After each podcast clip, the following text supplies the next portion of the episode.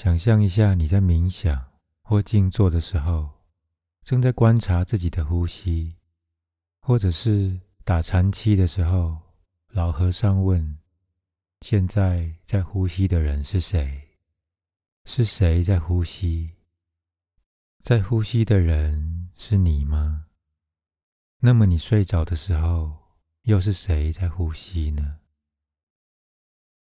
当你清醒的时候，可以用意志力控制自己的呼吸；但是当你在不自觉中行住坐卧的时候，又是谁在照顾你的呼吸？那个人好像是你，却又不是你。你并不只存在于你的头脑、身体里，也存在于身体、头脑之外。因为人的意识是种能量，能量无所不在。意识自然也就无所不在。肉体是有界限的，但你的心灵与意识却是无边无界的。当你在做菜的时候，可能会有一瞬间发现是料理在料理你，感觉到你融入了这道菜肴的一部分。冥想的时候，你也可以假装客厅里的沙发就是你，有一个你坐在沙发上，有一个你。是被人坐着的沙发。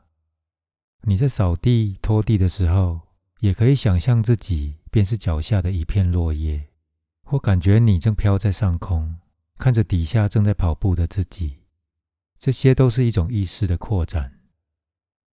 人类一般都会认为物质就是最根本的存在，也认为所谓清醒的状态才是真的。当然，也就是以物质为主。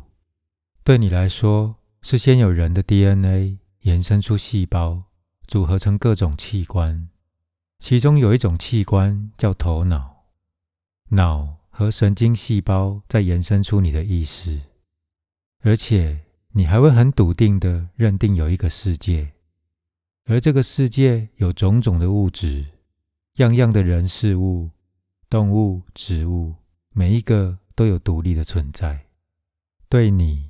不只认为物质是理所当然的存在，同时更会认为所有的意识都是从物质延伸出来的。是的，站在狭窄相对的意识，用二元对立的逻辑来看，这个推论当然一点都没有错。是先有了人类的架构，才有人的聪明。这种以物质为主的观点，也就是所谓的唯物论或唯物主义。但话说回来，你也知道，物理学家努力了这么多年，就是想解开物质最基本的性质。只是到今天，经过百千年的探讨，还是没有找到这个最基本的组成。这一路上，无论物理学家找到了什么，再小再维系，他们也知道还有更小的。而且根据他们的预测，再往下找，找到最后。会是空。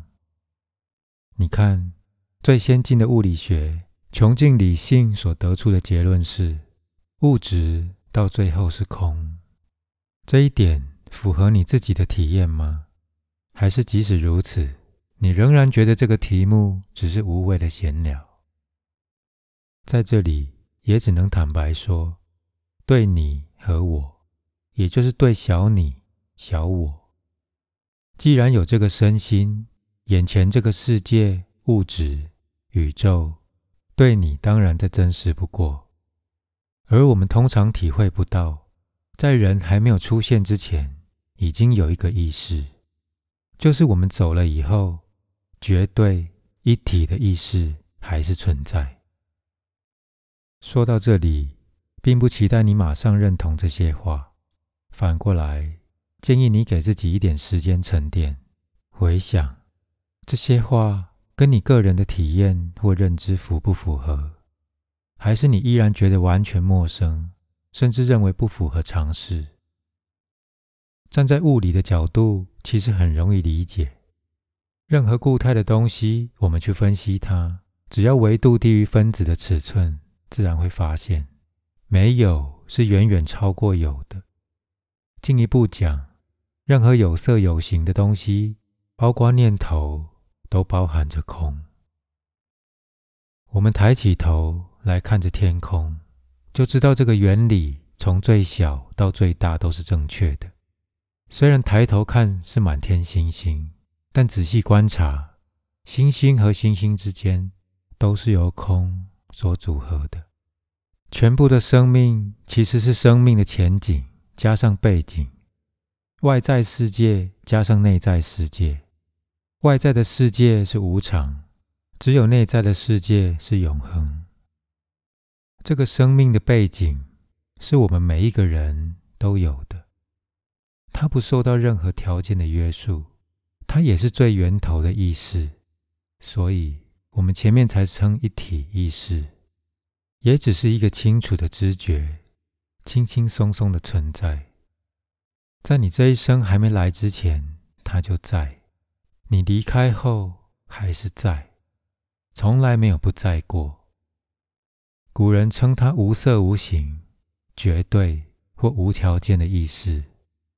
它本身是无限大，也是无限小，既永恒又短暂，不受时空的影响。它独立存在，是个不需要依赖任何条件或东西才能成立的开放系统。甚至任何条件或东西都还是在意识内发生，或从它衍生出来，而不可能在它之外。这么说，连你的这个身体，你的脑。你的聪明，你这一生的故事，你全部觉察的能力，你所看到的别人，别人看到的你，都是同一个意识延伸出来的。甚至讲延伸出来都不正确，没有什么东西可以从它延伸出来。你最多也只能承认，意识是包括一切，甚至它包括我们人类所体会的空。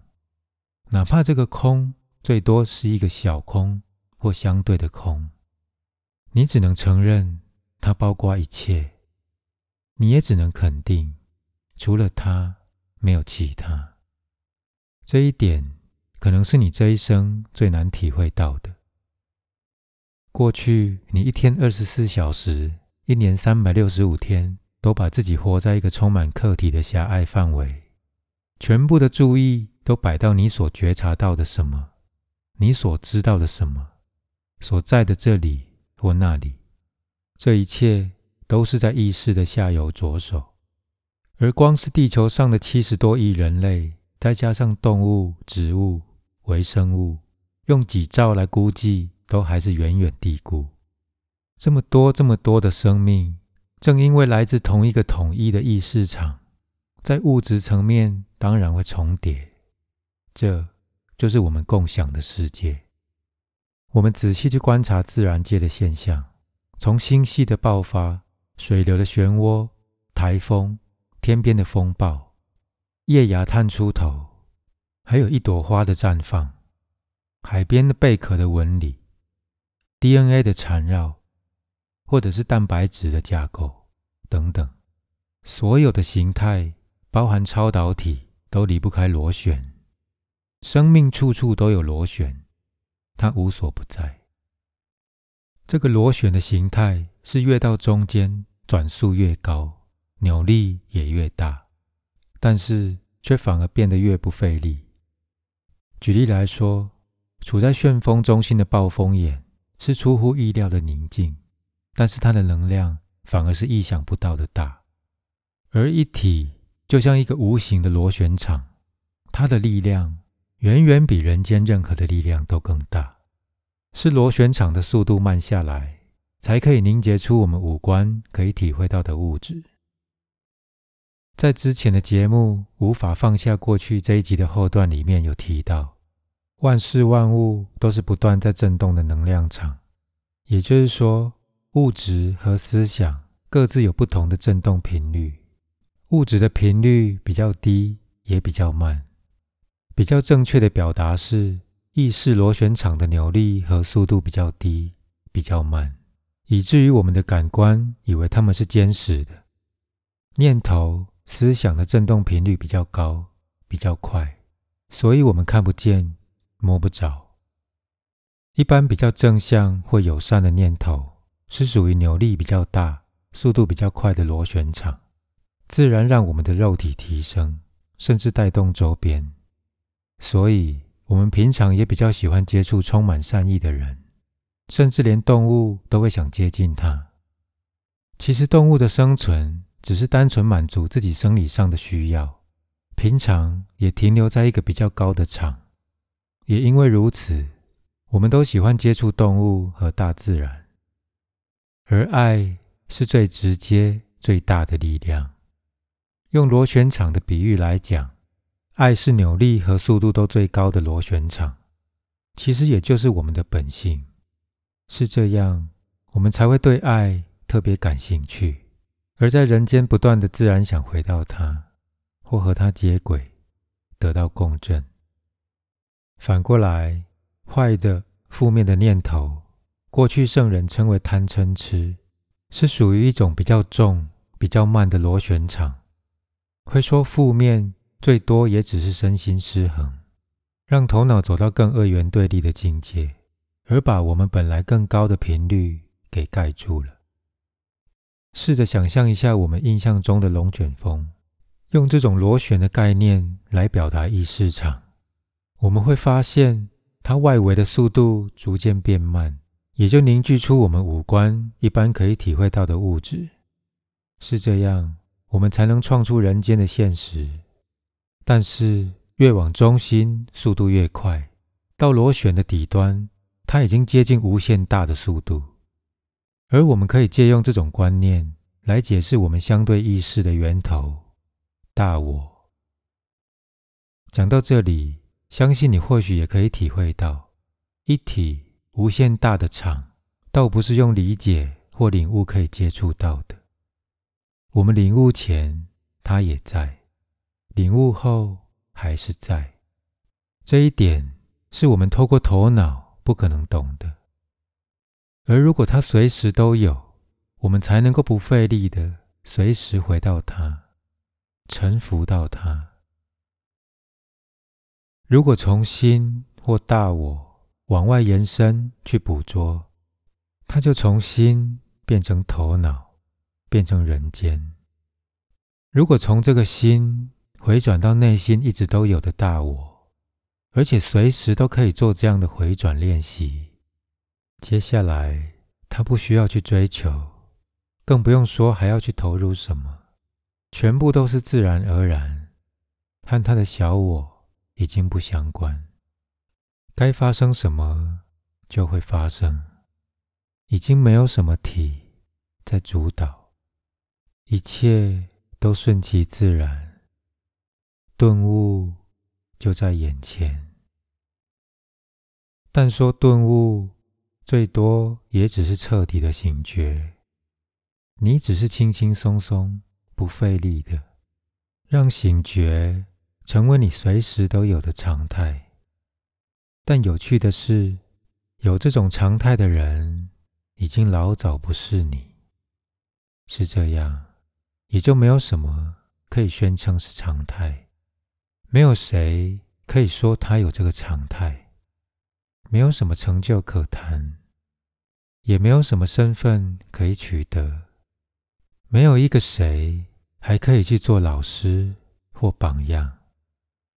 既然没有什么老师或榜样，那更不用讲还有什么系统或法可以传达的。好。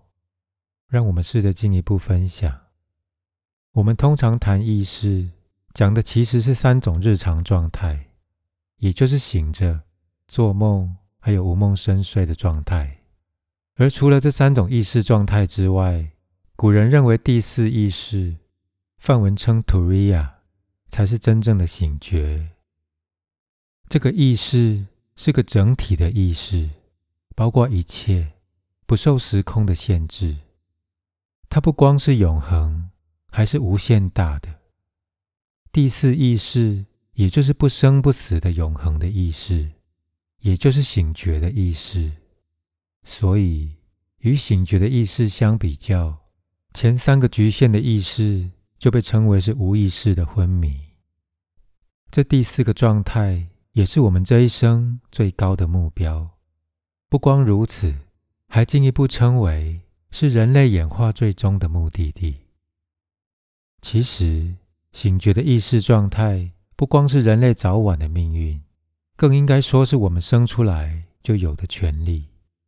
醒觉是我们的本质，我们本来就是它，也从来没有离开过它。它是否定不了的。一般人不会探讨这个问题，也就是说。我们随时困在这三个意识里，不容易看清，就像一尾鱼活在水里，看不到水域以外陆地上的东西。更可笑的是，连水都没办法体会到，因为它就是活在水中，以为水以外没有生命。同样的，人类正是透过这三个意识组合出我们的人间。我们自然会把这三个意识就当做人生的一切，根本不可能看到人间以外的可能。我们的意识其实有两个主要的轨道，一个轨道是透过头脑的逻辑可以掌控，本身是局限和相对，是透过不断的比较，而且是样样都要比较所得到的；而还有另外一个轨道是绝对的存在。并不是透过比较可以理解、可以观察到，这个绝对的轨道其实就是醒觉，也远远比人间相对轨道更大的意识。不过称醒觉是另一个意识轨道，这种说法最多也只能当做比喻，就像无限，我们有时候称为无限大或无限小，其实是不允许用大小来衡量的。无限和局限不可能拿来比较。一个东西是绝对，就没有其他东西可以和它相提并论。绝对醒觉的意识，其实占了九十九点九九九九九九九九九九趴，而相对的部分最多不到兆分之一。讲得更透彻，连这兆分之一的一点，还是离不开绝对，甚至随时都含着绝对。反过来也可以说，绝对含着一切，包括人间的轨道、相对的意识。前面用大小的比喻，最多也只是让我们的头脑可以抓点东西，要不然头脑是不可能理解绝对和无限的。我知道，就连这么表达，也带出一个矛盾：是头脑这个相对意识的代表。绝对听不懂的，但是我认为有必要这么直接表达，来修正这个常见的误解。只要认为自己透过在相对层面不断的累积理解、体会、学习，就可以延伸到绝对，其实这是不可能的。我们最多只能活出它，而要活出它，最多也只是把我们的注意力。交回到绝对，臣服到绝对，最多是透过自在活出它，在每一个瞬间，随时都承认，其实我们就是它，而不是这个身心所带来的局限。你可能还有印象，在之前的分享中，我也把绝对称为一体意识，它。并不是透过我们的想、体验、觉察，或是任何感官跟想象可以去掌控的。它没办法被捕捉，也不受到任何条件的制约。它也是最源头的意识，在还没有人类之前，它老早就存在了，从来没有不存在过，而可以称为真实。在一天二十四个小时里面。我们当然随时可以找到它，包括醒着、做梦、无梦的深睡中，它随时都存在。问题只是我们并不知道。有意思的是，我们在无梦深睡中没有念头，也没有主体去抓一个客体，我们只有醒来后才浮出了我，才有一个主体去抓客体，而有了念头。从这个角度来看，这个醒着才有的我，并不是一个随时、永恒、稳定的存在，它只是一个虚的架构，却占据了我们绝大多数的注意力。因为我们一般认为，睡眠跟醒着是完全不同的状态，而通常将注意力集中在他们的差异，倒没有想过他们的共同点。其实，无梦的深睡。反而是一个理解上的桥梁，让我们体会到睡眠中的梦不存在，而睡眠结束之后，我们认为清醒的人生也一样不存在。真正存在的，跟我们想的完全颠倒。你不知道，其实每一天晚上，一体都来找你，甚至来祝福你，想把你带回家。希望你承担它，但是无论他怎么来，包括白天你清醒的时候，也随时来找你，你反而不断的拒绝他。我们一般都想不到，每一天晚上，透过无梦的深睡，已经在活出我们的一体。唯一的差别是自己不知道。